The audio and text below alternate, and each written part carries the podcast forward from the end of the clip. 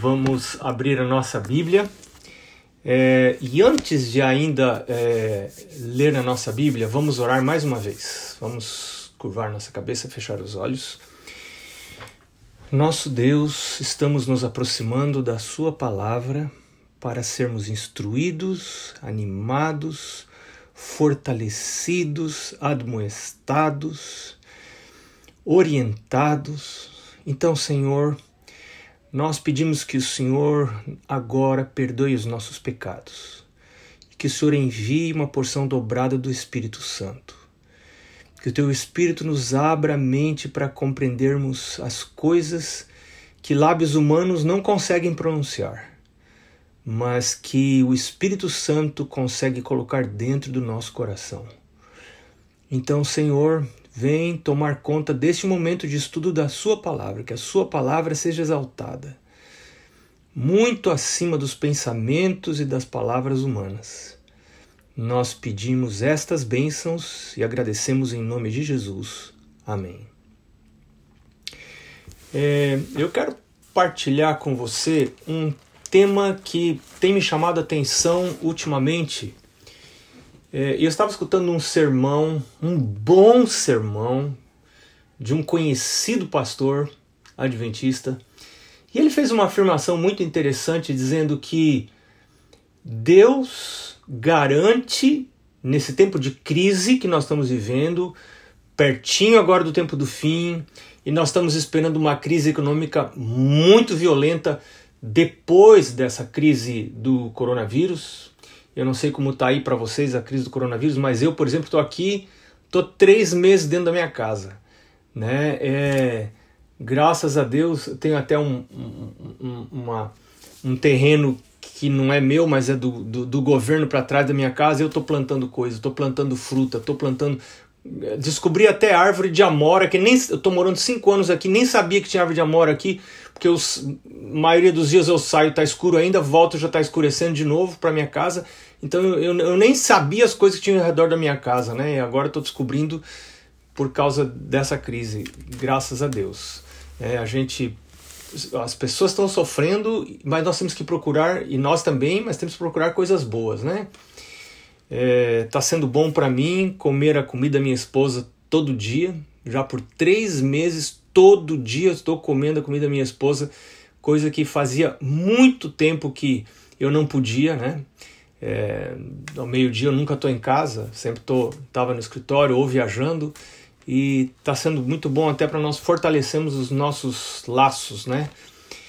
Mas se espera uma crise muito violenta aí à frente, muito violenta Alguns chegam a dizer que essa crise poderá ser pior do que a crise do coronavírus. Será crise econômica. Alguns acham, eu vi esses dias, que o Brasil só se levantaria dessa crise em 2033. Eu vi alguém dizendo, eu acho um pouco de exagero nisso, né? Mas outros dizem que os Estados Unidos só sairia dessa crise daqui a dois ou três anos. É, que seria uma depressão econômica similar à que a gente teve no começo do século passado, né? Enfim, a gente pode esperar muita coisa é, não muito boa desses momentos que se seguem. E eu estava escutando esse é, pastor dizer no sermão, num bom sermão, eu tirei muita coisa boa para mim, mas ele disse uma coisa interessante, que Deus garante as nossas necessidades mas Deus não garante os nossos desejos. E aí ele citou até um verso de Provérbios que diz que é, os nossos olhos nunca, uh, ou, ou, melhor, de não Provérbios, o livro da sabedoria lá depois de Provérbios, que eu agora me esqueci o nome do livro. É, quando o pastor esquece o nome do livro da Bíblia, a coisa tá, tá feia, viu? Tá feia, né? É, então, é, ele citou aquele verso que diz que os, os nossos olhos nunca cessam de desejar e assim a boca também nunca cessa, etc, etc, etc. E eu fiquei pensando naquilo muito. E eu tenho visto, mesmo dentro da nossa igreja, algumas pessoas na tentativa de fugir da teologia da prosperidade, negar algumas coisas que estão muito claras na palavra de Deus. Né? E a gente tem que fugir da teologia da prosperidade E, a, e um dos pressupostos da teologia da prosperidade que a gente nega, porque a gente não nega tudo que a teologia da prosperidade prega. E, e esse eu vejo algum risco. É, quando a gente quer jogar a água fora, às vezes a gente joga a criança junto, né? A, a, a água do banho da criança, tem gente que tá jogando a criança junto com a água. Não, espera um pouquinho, joga só água. O que, que não presta na teologia da prosperidade? É que Deus não abençoa aquela pessoa que anda nos seus caminhos, que procura fazer a sua vontade. Não, a Bíblia diz que Deus abençoa. A Bíblia é claro, o plano normal. Ah, mas e Jó? Né? Deus tem Deus só Deus explica algumas coisas e, e nós vamos atender entender só no futuro. Romanos 8, 28 diz: Todas as coisas contribuem para o bem daqueles que amam a Deus. E esse todas é um absoluto. Né? É, se eu for despedido, e essa coisa é muito real aqui na Associação Geral, essa semana, essa semana, essa semana aqui, terça-feira, dois dias atrás, nós tivemos uma das comissões mais tristes que eu, que eu já participei aqui. Né? 17 pessoas só de uma vez foram é, desligadas, né?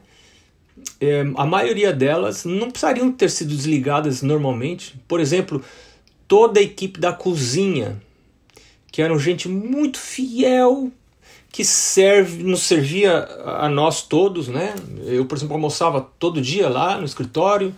É, a gente paga para almoçar, mas é um preço bem razoável, né? E era, era uma gente muito missionária, muito trabalhadora. Quando nós tínhamos eventos grandes que vinham reuniões e comissões de representantes do mundo todo, então tinha almoço ali. Mas a Associação Geral, por causa dessa crise, não tem mais condição de manter a cozinha e essas pessoas foram embora. É, do lado do departamento de mordomia está o departamento de escola sabatina, Ministério Pessoal. Três pessoas foram despedidas, né, inclusive um editor da lição das crianças e, e, e dos, dos primários foi é, mandado para casa. E assim eu fico pensando: o que, que eu faria no lugar desses? E, e foi muito clara a mensagem. É, eles não estão despedindo ninguém porque não gostam das pessoas, é porque não tem outra escolha, não tem outra coisa a fazer. É, a gente não pode tentando salvar um membro do corpo jogar o corpo fora. Né? Isso é um princípio que a medicina nos ensina e a gente aprende e aplica para outras áreas da vida. A gente nunca pode tentar, salvando um, membro do corpo, jogar o corpo todo fora. Primeiro a gente salva o corpo. Né? O corpo é, é mais importante. E nessa coisa de salvação do corpo, eu posso, uma hora, vir a perder minha, minha função. E isso está bem claro. E eu estou falando com a minha esposa sobre isso. O que, que nós vamos fazer? E eu quero partilhar com você hoje uma mensagem de esperança é, para que eu e você, nós não estejamos dependendo da obra ou da igreja para o nosso sustento. Eu acho que é muito triste a vida de um pastor que depende da igreja para o seu sustento. Eu não posso correr esse risco de colocar minha esperança de sustento na igreja ou na obra. É, isso não pode acontecer com um obreiro, com um ministro de Deus. E eu tenho assentado no meu coração: se Deus, se a, a, a minha função, se a, se a igreja não precisar mais de mim na função que eu trabalho agora e não tiver mais lugar para mim, eu já decidi que eu vou continuar servindo ao Senhor e eu não vou sair falando que foi feita injustiça comigo, que onde já se viu, vou dando tiro para trás. Não, eu vou sair louvando o nome do Senhor porque eu não quero depender disso para o meu sustento. Eu, eu, eu, eu não trabalho para a igreja, eu, eu quero trabalhar. Eu, deixa eu falar diferente. Eu não quero trabalhar para a igreja. Eu quero trabalhar para o meu Senhor. E a minha, e a minha relação com ele, ela nunca termina, ainda que um dia possa terminar a minha relação com a igreja como instituição. Né? E eu quero começar falando sobre esse assunto. Será que Deus só é, satisfaz as nossas necessidades ou também os nossos desejos? As implicações são grandes, porque se Deus satisfaz só as minhas necessidades, eu nem sei bem quais são as minhas necessidades reais. Né? É, é, Deus sabe melhor do que eu. Mas os meus desejos eu sei quais são. E será que eu posso pedir para Deus qualquer desejo? Então, primeiro, é, eu quero partilhar com você um princípio que eu encontro no livro de Efésios, capítulo 3, o verso 20. Efésios, capítulo 3, verso 20, que é um verso que está na minha cabeça nesses últimos dias. É um verso que eu já conhecia, mas eu não tinha visto esse verso desse jeito. Diz assim: ora, aquele que é poderoso para fazer infinitamente mais do que tudo quanto pedimos ou pensamos, conforme o seu poder que opera em nós. Ou seja, meu Deus, ele é poderoso. Primeira coisa que diz aqui. Mas poderoso para quê? Para fazer infinitamente mais do que aquilo que pedimos, do que tudo, outro absoluto aqui, tudo que eu peço ou que eu penso, né? O pensamento nem me chegou à cabeça ainda e o Senhor já sabe tudo e já, já pode fazer infinitamente mais do que isso. Eu tenho visto isso na minha vida muitas vezes, conforme o seu poder que opera em nós. Se o seu poder opera em nós, mas ele é infinito e não só ele é poderoso para fazer, ele é desejoso de fazer. Ele tem desejo de fazer. Esse é um princípio muito importante. É, e o que, que o Senhor promete a respeito das nossas necessidades? Vamos falar sobre as necessidades primeiro. Para mim, um verso clássico é Filipenses capítulo 4, verso 19. Eu não sei se você, você deve conhecer de cor.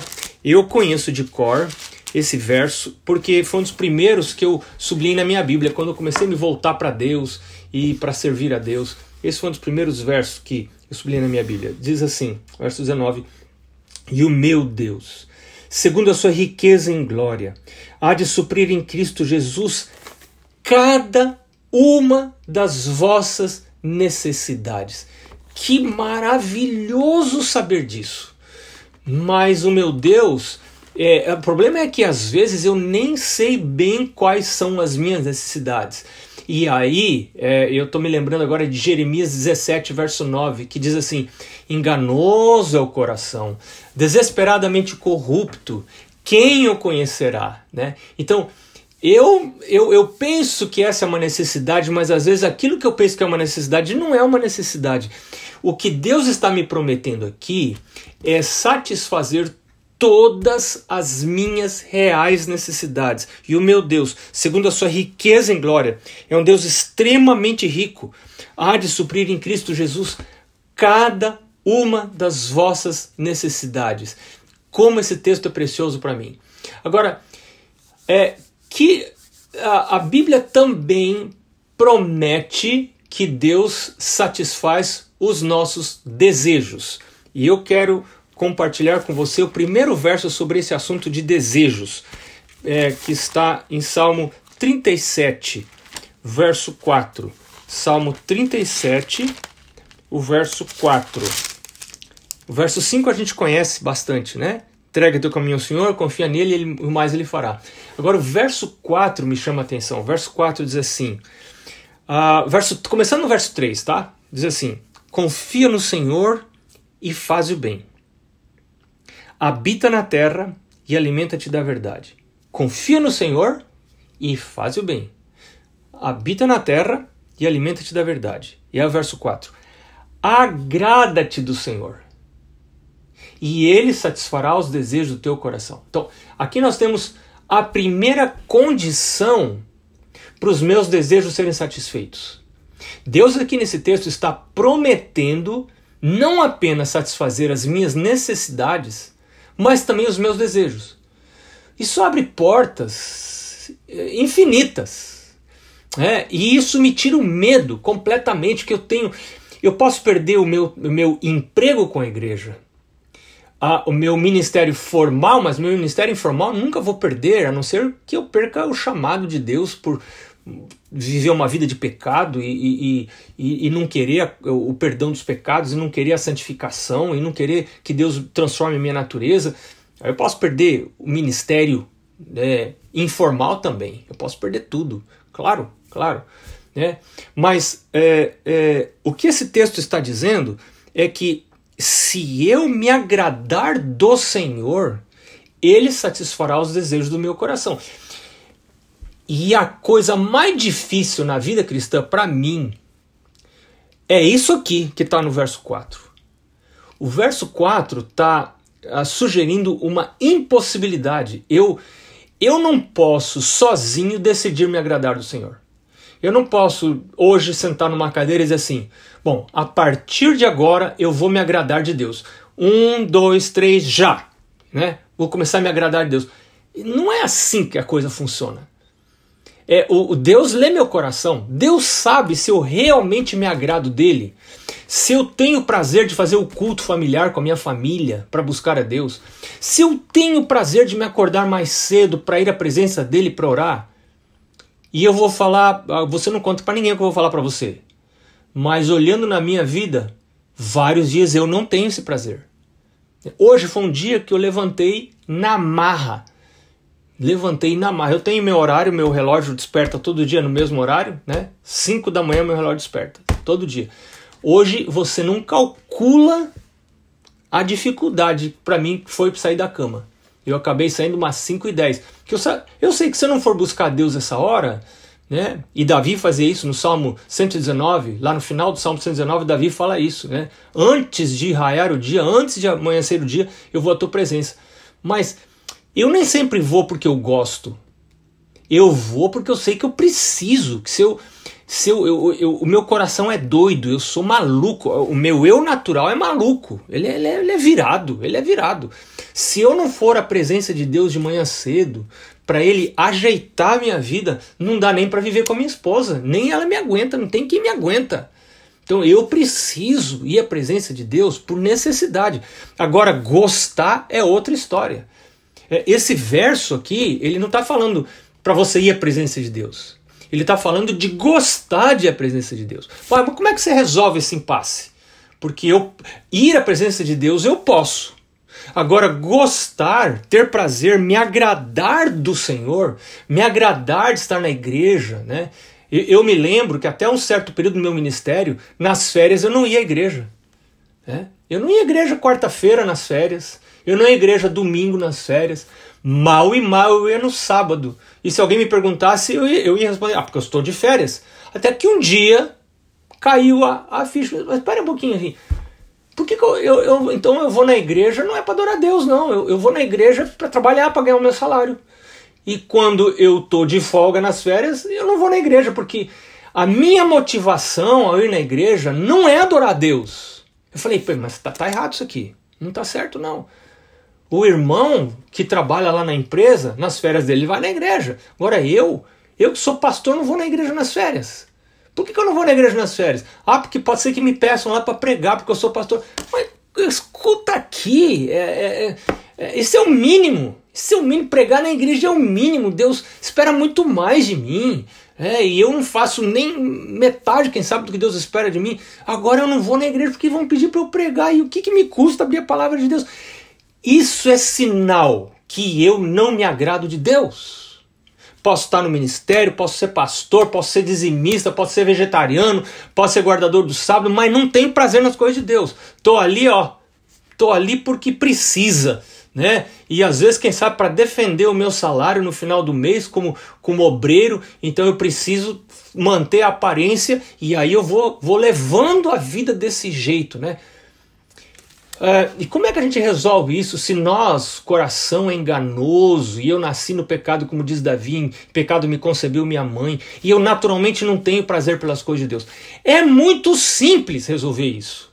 É muito simples. E eu, depois que eu aprendi isso, isso tem me enchido de prazer, de, de alegria.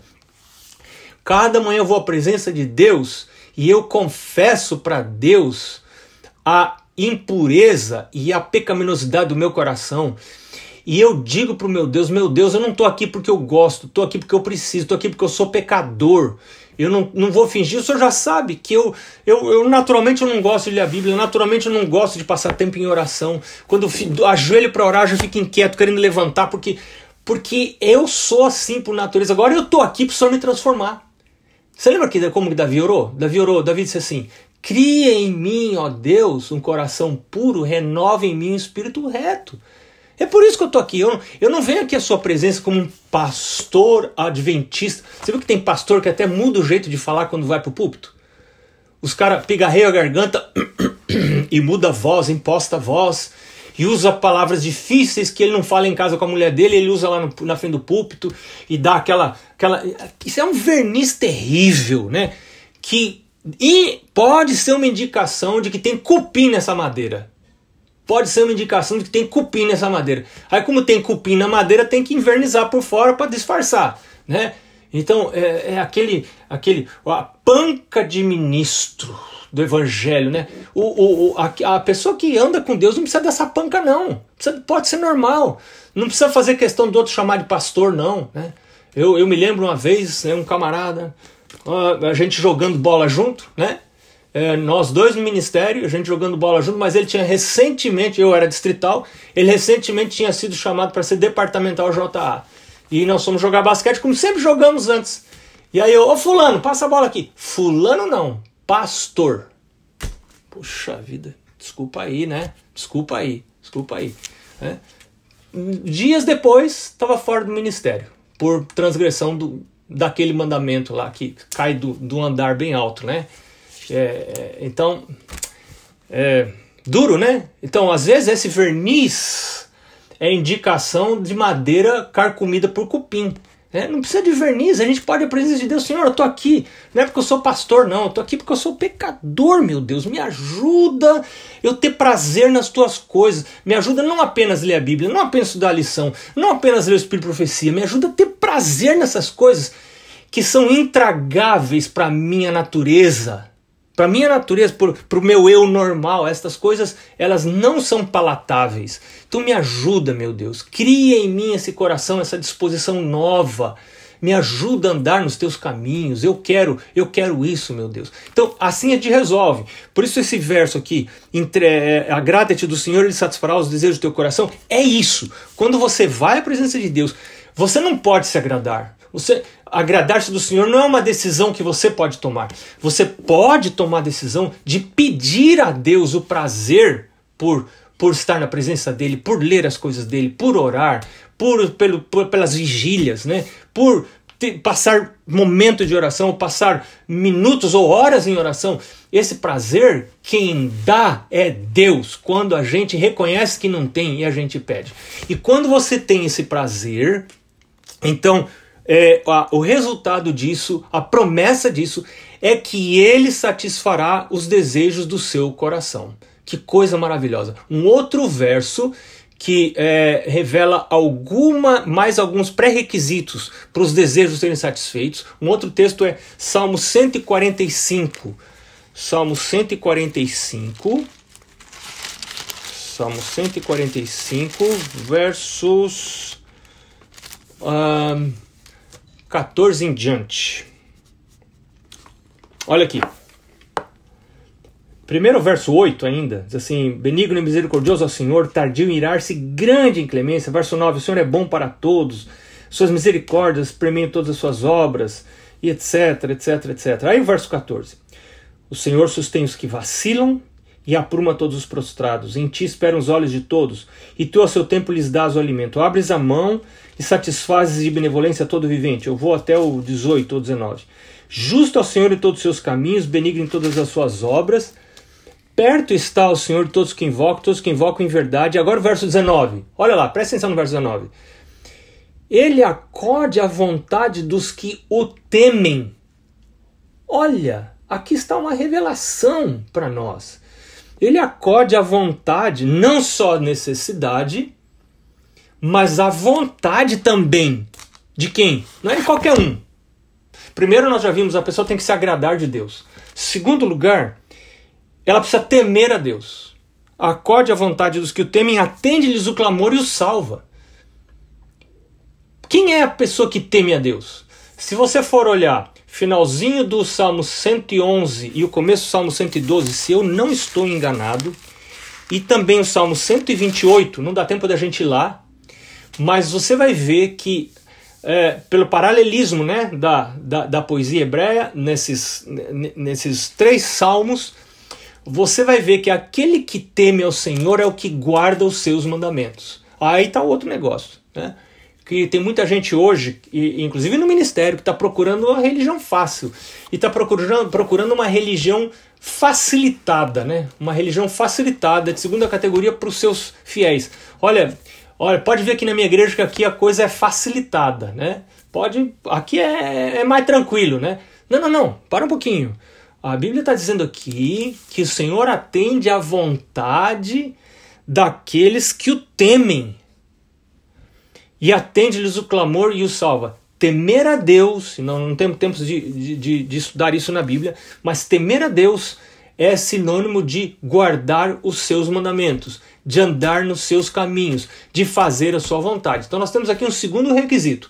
O primeiro requisito para que a minha vontade seja satisfeita é que eu me agrade do Senhor, que é um milagre, só um milagre, nós estamos falando de milagre e eu preciso pedir a Deus. O segundo, eu preciso guardar os mandamentos. Para guardar os mandamentos, eu preciso conhecê-lo. E claro que esse conceito de mandamentos não é apenas os dez mandamentos, mas é o conjunto de orientações de Deus. E aqui, especialmente para nós ministros, né, tem muito a ver com a minha compreensão do que a gente tem revelado para nós agora nesses últimos dias. Né? Eu tenho visto muita gente que faz brincadeira, mofa a respeito dos escritos de Ellen White, né? E, e, alguns sobre o que ela fala da reforma de saúde, tem gente brincando. Eu já vi muita brincadeira em concílio, né, em é, brincadeiras mesmo. E às vezes a gente brinca para esquecer a verdade. A gente brinca com a verdade quando a gente não quer enfrentar a verdade. Primeiro a respeito da gente, primeiro a respeito do que Deus diz, em segundo lugar a respeito da gente da reação da gente a respeito dessas verdades. E a gente brinca para aliviar o peso da verdade.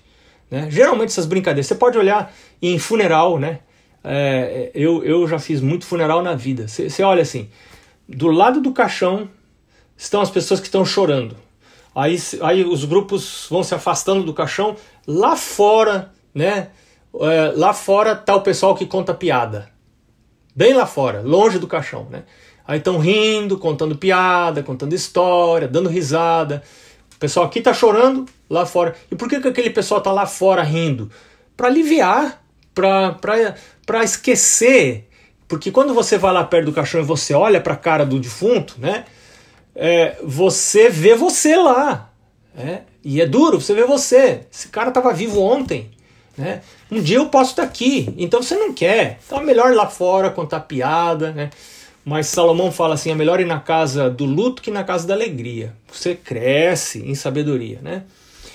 É, é, um outro verso que eu quero partilhar com você, que está relacionado com essa questão de desejos, porque eu posso pedir, como a gente viu, eu posso expressar a Deus os meus desejos, se eu me agrado dele, se eu é, é, é, se eu ando nos seus caminhos, se eu temo ao Senhor, que é andar nos seus caminhos, então ele me atende o clamor. O que está relacionado com isso é Salmo 66, verso 19, você conhece de cor.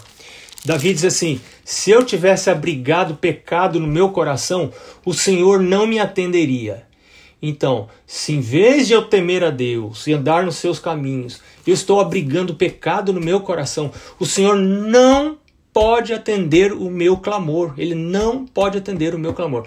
E eu tenho que entender uma quarta coisa é que a minha visão, a minha visão da realidade da vida é muito limitada, né? A minha eh, visão é muito, é, é muito limitada.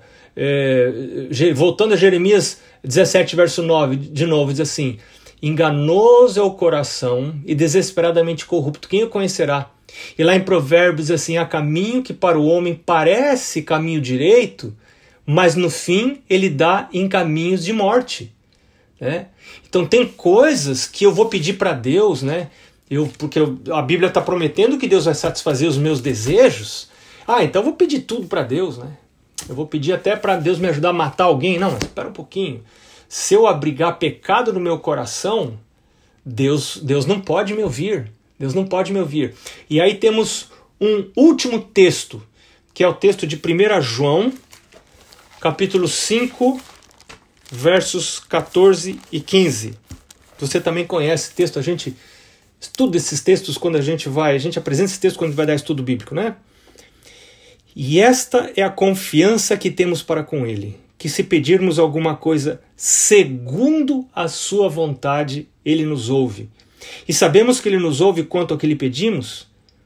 E se sabemos que ele nos ouve quanto ao que lhe pedimos, estamos certos de que obtemos os pedidos que lhe temos feito. Como que eu preciso pedir a Deus? Meu Deus, e eu, eu estou agora, justo agora, minha esposa e eu, estamos orando por algumas coisas bem específicas, algumas delas relacionadas com nossos parentes é, e, e algumas coisas até meio impossíveis. E eu animo você a não fazer pedidos fáceis para Deus, não. A, a, a colocar coisas é, assim altas. Ouse pedir para Deus. Ouse pedir. Começando a pedir com o seu ministério. Eu me lembro, por exemplo, que eu, eu fui um pastor sempre de muito fracasso no meu ministério. Muito fracasso. Eu me lembro que eu ia em concílio, eu via meus colegas contando de batismo, que eu nunca batizava nada. E era, era uma tristeza. E eu com medo, cada, cada concílio para mim era um tormento. Eu voltava do concílio mais desanimado que animado, porque todo mundo falava coisa bonita que estava fazendo e eu não tinha nada bonito para contar, né? E eu comecei a orar a Deus. Eu comecei a orar a Deus. Falei, meu Deus, me ajuda a fazer alguma coisa, me ajuda. E eu me lembro que eu comecei a orar a Deus por batismos pela razão errada. Comecei a orar pela razão errada. E eu acho que Deus é tão misericordioso, porque ainda quando a gente está orando pela razão errada, às vezes ele atende, né? É, é uma coisa. Eu comecei a orar a Deus para Deus me dar batismos, não por amor às pessoas. Você imagina um negócio desse? Tipo o, o, o, o Jonas lá, né? O Jonas lá olhando para Nínive. É, é uma tristeza. E eu não sei como é que Deus ainda sustenta a gente no ministério, né? A gente com um coração desse, né? E eu me lembro, estou lembrando agora que Ellen White veio um camarada reclamar dos pastores para Ellen White. Ah, esses pastores da nossa associação, porque pastores são assim, pastores são assim, tudo defeito, botando defeito nos pastores. E Ellen White só virou para ele e falou assim: Meu irmão, que pena que os melhores homens que nós temos na igreja não decidiram entregar sua vida para o ministério. E aquele homem teve que se calar, né? Porque ele estava falando mal do pastor, mas por que, que ele que era tão bom então não foi ser pastor, né? Ele que era tão bom, por que, que ele não dedicou a vida do ministério? Quem é que Deus chama para o ministério? Deus chama a gente da igreja. Nós todos estávamos na igreja, Deus nos chamou para o ministério. Né? E, mas enfim, é, eu estava contando um negócio para você, até me esqueci do que eu estava contando antes. Mas é, o que eu vou voltar para o Salmo 100 e, e, e para 1 João 5. Eu não sei o que, tem que, o que eu tenho que pedir, por isso eu preciso pedir a Deus de acordo com a vontade dele. Meu Deus, isso é a tua vontade? Faça-se a tua vontade. Eu quero entregar a minha vida na tua vontade, Senhor.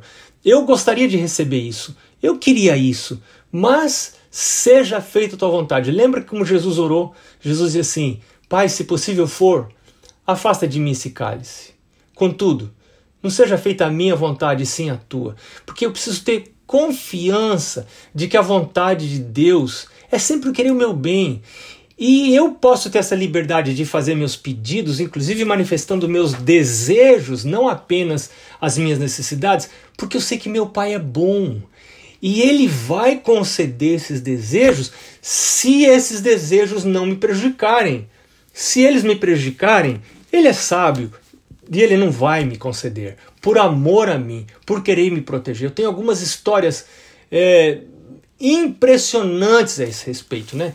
É, é, é, eu só resumindo uma delas. Eu me lembro uma vez que eu estava orando a Deus. É uma história bem comprida, tem vários dobramentos, eu vou resumir. Estava orando a Deus é, para meu carro havia sido roubado e eu estava orando a Deus para não encontrar o carro, né?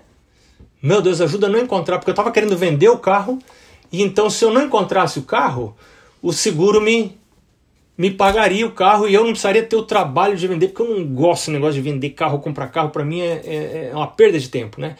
E eu pensei, puxa vida, roubaram o carro. No primeiro momento eu fiquei chateado, aí depois eu pensei assim, Poxa, não, mas até que não é tão mal. Eu estava para comprar um, um apartamento, é uma outra história, um milagre sem conta, um milagre impressionante. Deus nos deu esse apartamento e, e, esse carro ia entrar no negócio, mas eu precisava vender o carro e, e, e, eu orando a Deus, orando a Deus, orando a Deus, orando a Deus, e o carro foi encontrado três dias depois. E eu fiquei tão chateado, eu, mas eu orei insistentemente a Deus para o carro não ser encontrado. Falei, Senhor, tantos carros são roubados não são encontrados. E por que, que o meu foi encontrado? Né? Enfim, o carro foi encontrado. Eu fiquei assim um pouco decepcionado. Dias depois, a minha secretária, eu trabalhava em Santa Catarina nessa época, a minha secretária teve perda total no carro dela. Ela e o marido, o marido também era obreiro, trabalhava na, na associação, voltavam na BR-101 e, enfim, é, capotaram o carro e deu perda total ao carro. E, e ela veio à associação e foi requerer o, o fundo mútuo, o seguro, para pagar. E quando o pessoal foi olhar lá nos registros, por alguma razão, talvez alguma rateada deles, eu não sei, o carro não estava registrado no fundo mútuo. E por não estar registrado no fundo mútuo, eles estavam recém. Eles tinham comprado o carro há uns quatro meses, estavam começando a pagar o carro. E o carro foi perda total, e eles iam ter que continuar pagando o carro até o final sem ter o carro mais. Você imagina um negócio desse. E ela estava assim muito decepcionada, muito chateada. Eu fui conversar com ela, e aí eu finalmente fui conversar com o tesoureiro, né? Eu falei, pastor, o que, que a gente pode fazer para ajudar essa moça? Ela é tão boa secretária, nos ajuda tanto, o esposo obreiro aqui também. Ele olhou para mim como todo tesoureiro, né? E tesoureiro tem que ser assim mesmo, não adianta. Ele, ele, ele olhou para mim e falou assim: Ó, oh, pastor, o que a gente pode fazer? Nada. Como igreja não tem o que a gente possa fazer. Não podemos pegar dinheiro do dízimo, não, podemos fazer isso. Mas como pessoas a gente pode ajudar. A gente pode aqui, quem sabe, fazer uma vaquinha, podemos cada um dar um pouco e ajudar, isso a gente pode fazer. Eu falei, caramba, mas esse negócio é sério, né, pastor? Ele falou, é muito sério. E eu falei para ele, pastor, e, e, e, será que eu tô no fundo mútuo? Né? Eu tô, meu carro tá no fundo mútuo? Ele falou, claro, pastor. Eu tinha me mudado para aquele campo há oito meses. Fazia oito meses que tinha mudado, né? É, o meu carro já tinha batido uma vez, um caminhão bateu na porta e de trás e saiu na porta da frente, né? Do lado esquerdo. E e como era um caminhão de uma empresa bem conhecida, a empresa pagou, o carro foi consertado na concessionária, tudo o carro ficou perfeito, né? O carro já tinha sido batido, agora roubado. E o tesoureiro falou assim: Claro, pastor, que o seu carro está no fundo mútuo. Espera aí que eu vou lá buscar o seu prontuário. Aí ele saiu e eu fiquei na sala dele esperando ali, né? E, e ele não voltava, e não voltava, e não voltava, e não voltava. Olha, demorou uns 10 minutos. Ele voltou assim, com o olho desse tamanho. Porque ele sabia que meu carro tinha sido roubado. Ele disse: Pastor, seu carro também não estava no fundo mútuo. E me pediu mil desculpas. Pastor, desculpa. Eu entendo o que aconteceu. Ele teve três secretárias. Nesse período que eu estava lá em, em oito meses, ele teve três secretárias. Então, nessa mudança de uma secretária para outra, alguma deu uma rateada, meu prontuário foi mandado da outra associação de onde eu estava vindo, não foi incluído no fundo mútuo e etc. Eu estava oito meses, bati o carro, carro foi roubado, eu orando a Deus, Senhor, meu desejo é que o carro não seja achado, Senhor, né? E eu pedindo insistentemente a Deus para o carro não ser encontrado. E o meu Deus é tão bom que ele fala assim: ah, meu filho, você não sabe de nada, deixa eu cuidar da sua vida. Você fala para mim os seus desejos, fala para mim, eu vou ouvir, mas deixa eu cuidar da sua vida. Confie em mim, meu filho, que todas as coisas contribuem para o bem daqueles que amam a Deus. E eu vou falar mais uma coisa para você. Eu não estava planejando falar nisso aqui. Se você tem um pacto com Deus de ofertas, além do seu dízimo, porque provavelmente o seu dízimo já é, é já, já fica retido na fonte. Mas lembre-se que a associação não tem a responsabilidade de é, verificar todas as suas entradas dizimáveis e reter o dízimo.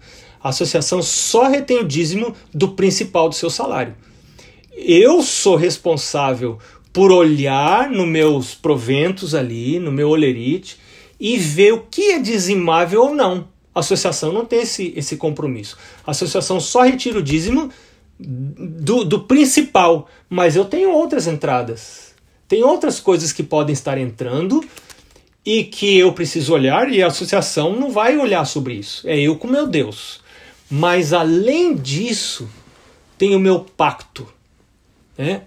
E eu quero animar você. Eu me lembro quando eu casei, e, e eu casei, já estava uns 3, 4 meses no distrito quando eu casei, e, e a minha esposa e eu, nós fizemos um pacto de 5%. Meu Deus, nós vamos entregar para o Senhor 5%. Você não calcula a luta, porque eu não tinha. Eu saí da minha casa é, para casar. Então, saí da casa dos meus pais. Eu até ali não tinha vivido sozinho. Eu cuidava das minhas finanças quando ia comportar, mas quando eu voltava para casa, eu comia na casa do meu pai, dormia, ganhava tudo, né? E, e agora saí para casar já, eu não tinha noção de administração financeira. E dei tanta mancada, tanta rateada, tanta cabeçada, né? Sofremos demais na vida financeira. Mas eu reconheço, hoje olhando para trás, eu reconheço que o fato da gente ser pactuante ajuda a centrar a vida da gente nas coisas que realmente são prioritárias. Então eu quero animar você a fazer um pacto relacionado com as suas ofertas. Se você não tem pacto, se você não tem uma porcentagem que você entrega a Deus como oferta regular, então a sua, o seu ato de ofertar ele é movido pelos seus sentimentos, pelos seus impulsos e não por princípios. Você não dá oferta quando Deus dá para você. Você dá oferta quando dá na telha. Né? E Deus, a, a, palavra de Deus não chama a gente dar oferta quando dá na telha. Né? A gente dá oferta, de acordo com Provérbios, capítulo 3, versos 9 e 10, a gente dá oferta quando Deus dá, é igual o dízimo, mesma coisa. Né? Honra o Senhor com os teus bens e com as primícias de toda a tua renda. Você teve renda, você tem que honrar o Senhor com as primícias. Com a primeira parte, com a melhor parte. Então, a oferta, ela, ela, ela tem que vir junto com o dízimo. E, a, e eu tenho que dar oferta não é só porque eu estou grato, não é só porque eu, a igreja está precisando, não é só porque tem construção. Não. Essa não é a razão correta para dar oferta. A razão correta para dar oferta é porque eu reconheço que tem uma bênção chegando. Chegou uma bênção, eu vou ter oferta. E quando a gente tem isso, sabe, é, muda a cabeça da gente. Isso muda a cabeça da gente. Muda a cabeça do cônjuge da gente. Muda a cabeça dos filhos da gente. Os filhos da gente. Eu, eu dou graças a Deus, porque lá no passado um pastor me ajudou a entender isso. Eu fiz esse pacto com Deus quando eu tinha talvez uns 11 anos. Eu era menino na igreja e eu fiz esse pacto. Né? E naquele pacto que eu fiz, eu fiz primeiro, o primeiro pacto foi 1,5%. Né? Depois eu fui para 3% e quando eu comecei a ser pastor, meu pacto era 5%. Né? E depois que Deus me chamou para trabalhar em mordomia cristã, que eu nunca nem imaginei, nunca sonhei na vida é, ser departamental de mordomia, acho que ninguém sonha ser departamental de mordomia, né? É, é, e aí nós, aument, nós dobramos para 10%, e aí Deus me chamou para. É, me impressionou que eu devia chamar pastores para serem pactuantes e, e, aumentar o pacto. E aí Deus falava assim para mim: Mas você está falando para os pastores aumentar o pacto e você vai ficar no mesmo? Então, várias vezes Deus me chamou para aumentar esse pacto, aumentar, aumentar, aumentar. Então, o que eu percebo que para mim hoje o fato de ser pactuante é, me dá muita segurança. Hoje eu não estou pondo minha segurança em aposentadoria, porque o que eu podia guardar para aposentadoria, e alguém pode falar, e pode ser que seja uma loucura, né? Alguém pode dizer, pastor, mas isso é uma doidura da sua cabeça. Pode ser, mas eu prefiro doidura para esse lado do que doidura para o outro lado, né? Doidura para o lado de Deus é melhor do que doidura para o lado do mundo, né? Então eu, se é para ser doido, vamos ser doido assim, vamos ser doido para as coisas de Deus, né? E nós praticamente estamos colocando o que a gente poderia guardar para aposentadoria, estamos colocando no pacto. Porque as promessas de Deus são muito claras para aqueles que estão querendo parar de gostar das coisas dessa terra. Eu tenho uma tendência muito grande não dá nem para expressar, mas é muito grande para materialismo e para consumismo, a minha tendência. Então eu talvez precise do pacto mais do que você, porque a minha tendência para amar as coisas dessa terra é muito grande. E eu não quero amar essa terra. E a palavra de Deus diz: aonde está o seu tesouro, ali também estará o seu coração. Então eu quero fazer um apelo para você, pastor, a parar de depender do seu salário. Quando eu quando eu sou pactuante, é, ser pactuante é ir para o deserto. E Deus leva a gente para o deserto, como ele levou o povo de Israel, quando ele quer ensinar a gente que nem só de pão viverá o homem. Isso que diz lá em Deuteronômio capítulo 8. É, quando ele quer ensinar que nem só de pão viverá o homem, sabe o que ele faz? Ele pega você e leva para o deserto. Então, quando eu entrego, quando eu pego o meu salário, eu já acho que não dá. Entendeu? Eu já acho que não dá. O meu salário inteiro não dá. Aí Deus fala assim: não, mas ainda não é tudo vai ficar com você, não, meu filho. Você ainda tem que tirar daí o dízimo e o pacto. Aí eu falo assim: ah, então, então aí, Senhor, aí não tem jeito mesmo. Aí não tem como eu sobreviver até o final do mês. Aí Deus fala para mim assim: agora você chegou no ponto que eu queria. Agora você chegou no ponto que eu queria. Eu quero que você aprenda a viver de milagre. E meu irmão pastor, eu quero fazer um desafio para você. Para você aprender a viver de milagre. Nós estamos chegando, nós estamos no fim do tempo do fim. Agora é a hora da gente aprender a viver de milagre. E se tor tornar-se pactuante é uma maneira prática de você aprender a viver de milagre. E aí você vai ter que orar mais. Né? Quando você tem menos dinheiro, que é o meu caso agora, você tem que orar mais. Por exemplo, estragou o ar-condicionado de um carro meu. Aqui onde eu vivo, não tem como ficar sem ar-condicionado. E eu já estou mais de um ano com ar-condicionado estragado. Ano passado, porque é caríssimo consertar aqui o ar-condicionado. E eu também não quero vender o carro, porque o resto do carro tá bom. É um carro velho, 2005, né? Mas o, o carro tá, tá ótimo. Mas o ar-condicionado tá, tá estragado. E eu, eu, eu tô orando, eu tô orando, e tô orando, e tô orando, e não quero gastar o dinheiro. Então, quando você não tem dinheiro, você tem que orar mais. Agora, se você não tem dinheiro também não ora, aí, meu irmão, aí amarra a pedra no pescoço e joga no Amazonas, porque aí não tem jeito mesmo. Então, sem dinheiro, né? Sem dinheiro e oração, você tem tudo nessa vida. O Senhor tem mil maneiras de prover minhas necessidades. E o que eu tenho percebido, dessa maneira, o fato de você ser pactuante aproxima você de Deus. E é por isso que eu tenho prazer de pregar sobre esse assunto quando vou às igrejas, porque eu tenho ânsia que os irmãos vivam essa experiência. Que os irmãos aprendam a confiar em Deus, a depender de Deus, aprendam a orar, aprendam a colocar seus desejos diante de Deus. É. Eu, por exemplo, é, a vida financeira aqui nesse país que eu vivo é muito desafiante.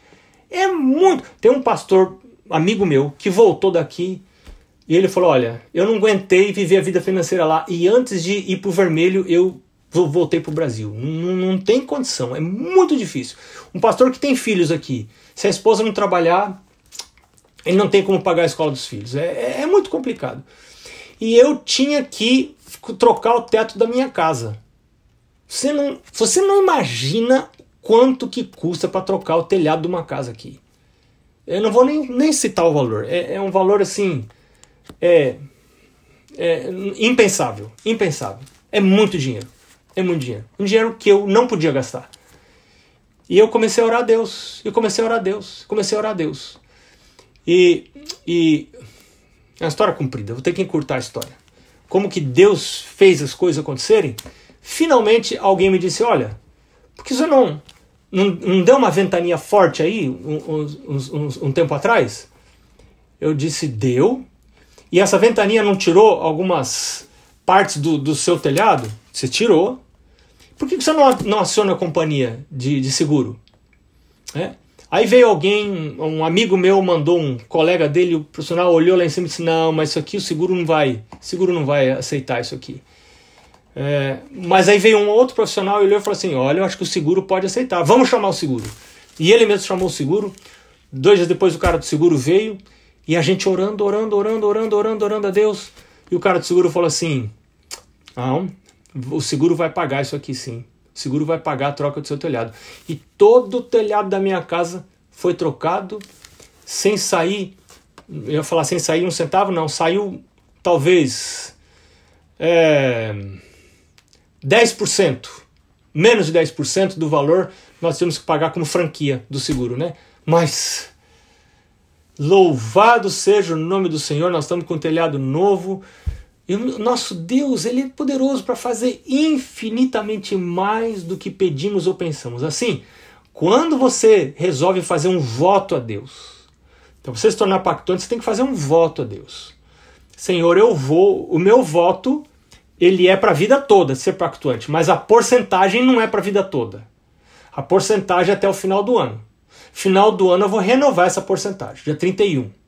Entendeu? Então o meu voto ser pactuante é para a vida toda. Mas a porcentagem que eu vou entregar é até dia 31. Dia 31 eu vou rever. Agora, já dia 31 eu eu repeti a mesma porcentagem, mas o Pai do Céu estava me incomodando, me incomodando, me incomodando para aumentar essa porcentagem. Nós aumentamos agora em janeiro de novo. Né? Então, possivelmente agora, no final do ano, não vão aumentar, porque não tem como aumentar. Pelo menos pelas contas que a gente faz, não, não tem como aumentar. Né? Mas, enfim, eu quero animar você, meu pastor, a você se tornar pactuante. Você só vai conseguir falar desse assunto na igreja se você estiver vivendo, experimentando. Você vai ver, quando a gente faz o pacto, dá uma dor. Dá uma dor porque. Sabe por que, que dói quando a gente faz o pacto? Dói porque arranca a gente do mundo. Entendeu? Arranca você de aquele sonho de de ostentação, de, de chegar na associação, no encontro de pastores com um carrão, de essas coisas, arranca de você. Ele arranca mesmo. E aí dói. Dói. Entendeu? Só que depois que você vai vivendo a vida de pactuante, você vai aprendendo a orar mais, a depender mais de Deus. Isso traz uma paz tão grande, isso traz um tanto benefício para a família eu, só mais uma coisa vou falar para vocês, eu já tenho que terminar, mas eu vou falar mais uma coisa para vocês. Minhas filhas, porque a gente não tinha dinheiro, porque o nosso dinheiro todo ia para o pacto. A gente não tinha dinheiro. Na época que minhas filhas foram para o colégio, a gente não tinha dinheiro. Resultado, minhas filhas nunca foram regulares no internato. Minhas duas filhas. Podem perguntar para elas.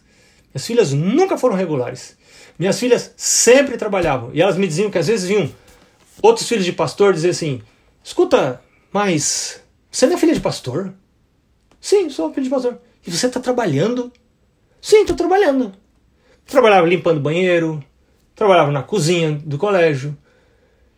E hoje eu olho para trás. A bênção que isso foi para minhas filhas, você não pode calcular. A bênção que isso foi. Se eu tivesse tido dinheiro, eu teria pago para elas serem regulares. Coitadinha das meninas, né? Mas eu não tinha dinheiro. Quando você bota o reino de Deus em primeiro lugar, todo o resto se ajusta na sua casa. Todo o resto vai se ajustar na sua casa. Você pode ter certeza disso, até os filhos. Então, grande parte do que eu hoje vejo na vida das minhas filhas, né? Eu, talvez eu não veja tudo, talvez outros vejam coisas que eu não vejo né? Os pais nunca veem tudo. Mas grande parte das coisas que eu vejo na vida das minhas filhas, eu atribuo ao, ao facto de nós termos o pacto em casa. E quando eu entendi isso, a influência disso na vida espiritual de uma pessoa, eu pensei para mim mesmo, com a ajuda de Deus, essas meninas não podem sair de casa sem serem pactuantes. Elas têm que ser pactuantes antes de sair de casa. Minhas filhas antes de sair de casa, tem que, tem que entender o assunto do pacto e como isso é importante na vida espiritual, como isso me liga com Deus, como me faz eu depender de Deus, eu confiar mais em Deus, eu não confiar no dinheiro, eu confiar no Deus que me provê, né? Então eu animo você a para começar você, conversar com a esposa, orar sobre isso, escolher uma porcentagem, Pode escolher uma porcentagem pequenininha para começar, mas escolhe uma porcentagem. Entra no plano de Deus, que é o plano percentual. Entra nesse plano, que seja pequena a sua porcentagem. Depois você pode aumentar. Entra nesse plano, ore a Deus. Isso vai mexer na sua confiança em Deus. Vai mexer na sua confiança em Deus. Eu vou falar mais uma coisa. No momento que eu não acreditar mais que tem um Deus no céu, no momento que eu não acreditar mais que a Bíblia é a palavra de Deus, você sabe qual a primeira coisa, qual vai ser o primeiro sinal na minha vida antes de eu sair da igreja? Eu vou parar de devolver o pacto. Eu não vou ser trouxa de ficar dando dinheiro para uma coisa que eu não acredito. Porque o meu dinheiro, meu pacto, eu não dou para a igreja. E eu ensinei isso para minhas filhas. Não dê o seu dízimo nem o seu pacto para a igreja. Dê na igreja. Mas entregue para Deus, não é para a igreja. Então, quando eu estou entregando, eu não estou entregando para ajudar a igreja. Pode até parecer feio o que eu vou falar agora. Mas na minha cabeça, eu não estou entregando para ajudar os missionários lá nos campos estrangeiros. Não, não é isso que está na minha cabeça. Quando eu estou dando meu dízimo, meu pacto, é um ato de adoração a Deus, para eu lembrar que tem um Deus no céu, um Deus que me deu salário, eu reconheço que veio o salário, esse salário veio dele, eu quero reconhecer, devolvendo isso para ele, e eu reconheço que não só de pão viverá o homem, mas de toda a palavra que sai da boca do Senhor, e que eu dependo dele para viver, eu não dependo do meu salário. E se eu perder o salário? Sabe o que vai acontecer? Eu vou continuar vivendo do jeito que eu já vivo agora dependendo do Senhor. É assim. É? Então, eu, eu realmente, minha oração é que você tenha essa experiência de depender do Senhor, de viver pela fé. Isso vai mexer na sua vida, vai mexer no seu ministério, vai mexer no seu casamento, vai mexer na vida espiritual dos seus filhos. Não tenha dúvida que vai mexer. Mexe mesmo. É? Buscar, pois, em primeiro lugar o reino de Deus sua justiça e todas as outras coisas vos serão acrescentadas. Meu colega pastor, Deus abençoe ricamente você, é, dê para você um resto de dia muito abençoado aí, nas suas visitas virtuais ou não, né? E que a sua experiência de comunhão com Deus cresça mais e mais a, a nossa toda, né? Minha também, até ser dia perfeito. Um grande abraço, viu?